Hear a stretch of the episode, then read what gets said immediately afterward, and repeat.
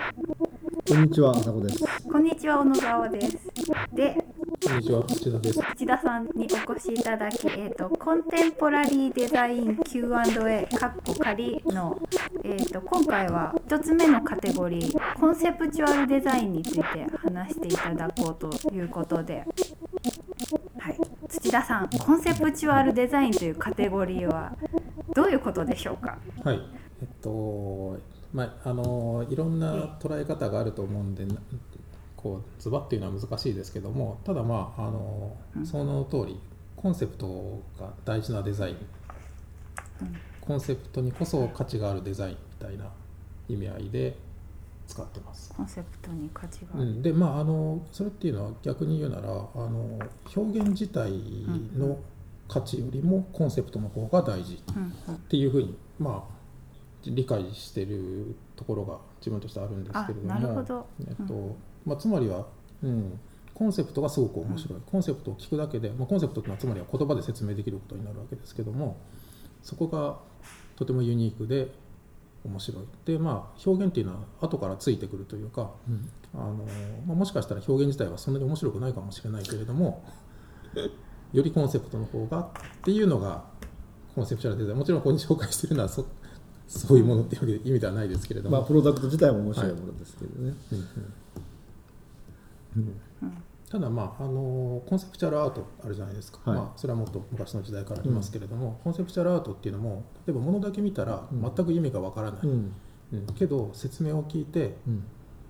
初めて理解できるっていうコンセプチュアルアートって、まあ、たくさんあるわけでうん。であってもそれはまあコンセプチュアルアートとして意義があったり価値があるっていうのと同じように、まあ、デザインにおいてもそれが当てはめられるっていう見方ができるかなとは思います。うん。けどまああれですかね。やっぱりデザインの方でそういうコンセプチュアルデザインっていうかコンセプトがはっきりしているものが出てきたっていうのはそのドローグとかあれぐらいの時からなんですかね。あのまあ、今につながる動きとしてはうん。そうでしょうね、おそらくポストモダニズムのもうちょっと前からラディカルデザインとかが出てきたあたりから、そういったものっていうのは存在はしていたんですけれども、えっと、こうただまあそういうものがじわじわといろいろ、まあ、土壌にしながら改めて今の流れにつながるのはやっぱり90年代のドローグのデビューあたりかなというふうに思います。けどやっぱり僕らの世代だとすごいドローグの印象は残ってて、なんていうのかなまあプロダクト自体も今見るとやっぱすごいかっこよかったと思うんですけどそうですねなんていうかそれまでのなんていうかいわゆるあの形やフォルムやそういうもので売るんじゃなくてまさに本当コンセプトがすごく強くて、さらにある意味こうドライなプロダクト、うなんていうかああの質感とかそういうものはもう普通にその辺のありふれたものでいいんだと。コンセプトが強くするためのなんていうか素材でしかないみたいなあの作り方はやっぱりすごく建築家でも影響されてると思ってて例えばのあの日本でも今最近だとやっぱすごく人気のあるあの建築家の長坂城さんとか、はいはい。それこそ長坂城さんのあの出身である、えー本木君とか、まあ、あの辺りはやっぱりすごいドドローグ臭がしますよね。確か長坂さん自体はドローグ結構衝撃を受けたっていうお話を直接聞いたような気がします、はい。でもやっぱ本木さんもすごい好きだって彼は言ってたし、まあ、今につながるある種の流れは一つは結構ドローグであるのかなというふうに個人的には思ったりします。ちょっとけどねコンセプトが強いっていうのと本木さんとか中坂さんのやつはなんかそれとも少し変わってる気がするんだけどさっきちょっと説明補足したようにそのドライなものの捉え方みたいなものっていうのがやっぱり実際の作家には引き継がれたのかなという気はしますね。なるほど、うん。それはあるかもしれないですね。そのドライな美学というか、うん。そういうものっていうのが、うん。まあ、本来コンセプチュアルデザインってだから表現自体に対してはあんまりあの配慮重きを置かないものだと思うんですけども、そうですよね。その重きを置かなさにうん、なんていうか逆にこよさをシンパシーを見出すそうそう。そうそう そういうところがある気がすうんるな、うん。だからあとなんだろう。その実際じゃあこ今回そのコンセプチュアルデザインの方で含まれてる中で誰が特になんか人に紹介するんだといいですかね。そうです、まあ、あのいいかどうかわからないです。けど、ただ一つの例としては、うん。あのクリスティン・メンデルツマっていうオランダのデザイナーがいるんですけれども、あのまあ、彼女はそのデザインアカデミー・アイントホーフェンっていうその、まあ、コンセプチュアルデザインの、まあ、ある種一種画像のような学校とも言えると思うんですけども、そこの出身のデザイナーで、あの彼女の場合アウトプットするものって結構幅広いんですよね、うん。家具もあればテキスタイルみたいなものもあれば、あと本だったり、うん。あのまあ、その本も本当に書籍としてしっかりと作るものもあればもっと簡単なものもある、であのある種っていうのはやっぱアウトプットにこだわらないというかああ確かにまあ、ケースバイケースでアウトプッうんトふさわしいアウトプットをその都度選ぶので必然そうなるんですよね。であのこの書籍の中で紹介するプロジェクトっていうのはあの焼却場のゴミをうんもう焼却された完全に焼却された灰の状態のものをリサーチをして、うん。でその中からあの、まあ、割とこのゴミの原型が残っているものから、うん。もう本当に、まあ、分子レベルというかうん。本当に細かいミクロンレベルのものまで、それをこう順列に並べて、であのその成分なりをリサーチをしていって、並べていくんですよね、でそれを一冊の本にまとめていく、でやっぱりそれってその並べた状態も最終的にもちろんすごく綺麗だし、うん。いいものなんですけれども、うん。ただその考え方自体が面白いじゃないですか。そうですね。その焼却炉の中の灰を漁りそれを並べるみたいな、っうん。ていう意味でやっぱりコンセプト主導うんであるというところが、まあコンセプチュアルデザインのこう事例としては、うんありますよね。いやそうですね。まあそういうまあ僕もすごい好きなデザイナーっていうかアーティストっていうかはなんですけど彼女。だからあの先ほど言った本のやつだったらそのビッグだって豚のやつにしても、まあ要はある意味リサーチなんですよね、多分なんか作品の作り方としては。だそれがそのままなんていうかあのまさにアウトプットを選ばずになんていうかあの適切なものを選びしかもなんか定着のさし方が非常になんかスマートというか、うん美しいのでいやなるほどなと。特に今の焼却炉のやつとかはまあピンクとある意味似てますけどあのやっぱあの並べて一個一個もほぼ意味がないものなんですね。もともとがゴミだっていうだけじゃなくてもう分そのちっちゃくなったやつとかは一体何なのかほとんど見ても分かんないしだけどそのなんかアーカイブのされ方っていうのが非常に面白くてなんか一個が彼女とか見てるとコンセプトになるのかなと思うのは今回ちょっと定義の中には出てきませんけどアーカイブっていう概念であ単になんていうかリサーチするだけじゃなくてそれをどう収集してどう並べてどう見せていくかみたいなそれをどうなんていうか保存していくかみたいなことまでをある程度こうなんかプロジェクトの中に取り込んでしまってるような作家っていうのは確かに結構出ててで僕今一緒にあの美術館設計してる西田哲夫さんとかも、芸大でアーカイブ概論ってやってるんですけど、まあ、彼とかの考え方もやっぱりいわゆるなんか単に作品作って美術館で並べるみたいなものとはちょっと美術館の役割って変わってきてるしアートの役割はちょっと違ってきてるよねと。でその時に結構重要なのがアーカイブなんじゃないのっていうのが彼が言ってることなんですがもともとのなんか言葉の発端はあの言葉のものにでフーコがアーカイブについて書かれてて、まあ、そこから彼は印象にしてるんだけどそこはなんかすごい現代的というかなんかあのデザイナーとアーティストがある意味共振関係に今ありつつある一つのなんか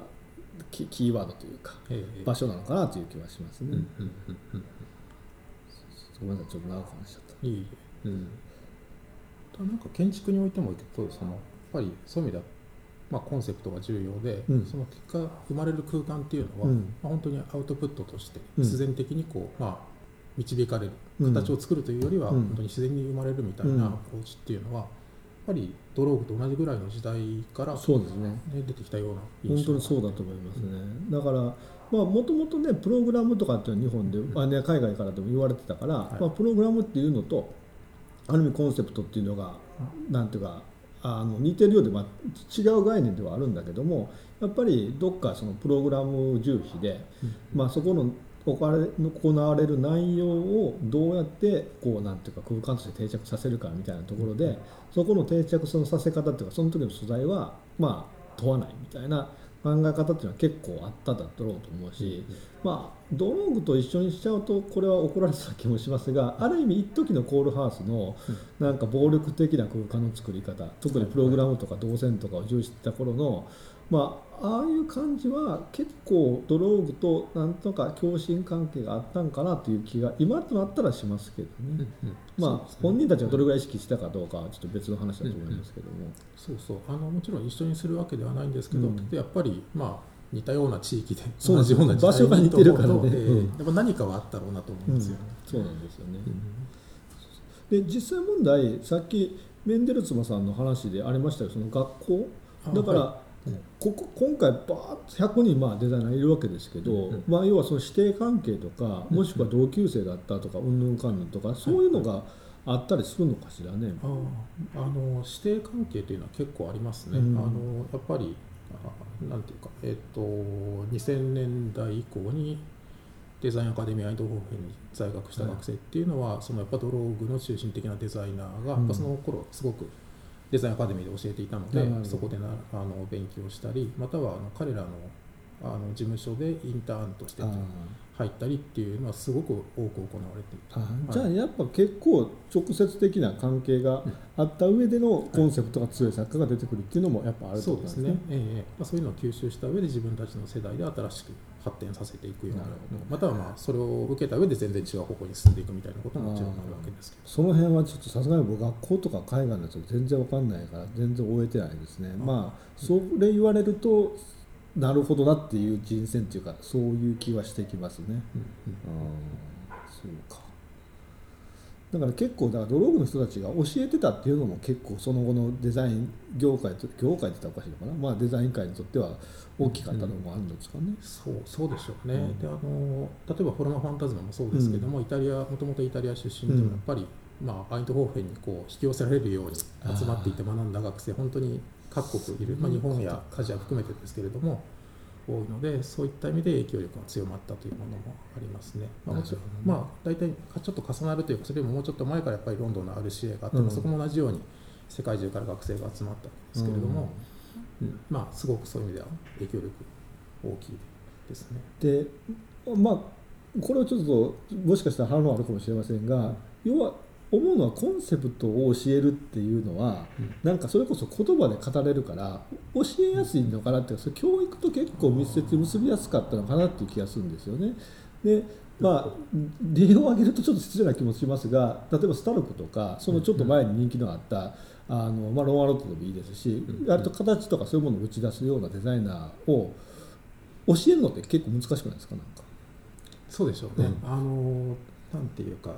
まあ、特にスタルクは、あのまあ本当語らないデザイナーでよね。ですすよね。うん。だから僕的にもある意味スタルクにはすごく興味持てなくて、うん。あのなんていうか、まあ、だからこそその次の世代により共感を持ったところは なるほど。ありますね。うん。そうなんだだから多分僕が初めてミラノに来始めた頃って、やっぱりスタルク、まあ、頂点にいる一人という感じそうでしょうね印象がすごく強かったけど、なんでスタルクはこんな人気あるんだろうっていうのが割とあって、なんかグルチッチとかブルベックの方が全然面白いのにみたいな 感覚を持っていたなと思います。うんなるほどね。うんそうまあ、だまあここではちょっとグーチッチもあのブレックさんもいないですけど、まあ、ここで2011年から始まってるからその前にすでにもう名前があったデザイナーって感じですからね。はい。だから僕らの印象だとやっぱグルチッチブルレックぐらいまではすごいこうなんていうかはっきり覚えてるわけですで名前もあるし作品賞ももちろん持ってるし作品もある程度見たこともあるし。ただそれ以降がやっぱマジでわからんみたいな感じがあったのをでかなり土田さんがちゃんと書いてくれたっていうのが僕の印象ですねやっぱり。だけどこれそう思ってる人が多いんじゃないかって気がしますだからグルチッチブレックさすがに知らないと建築家はあんまりいないいないと思いますけど、はいそれここに取り上げてるデザイナーのことをほぼ全部知ってるっていう建築家は逆に多分いないんじゃないかって気がしますね。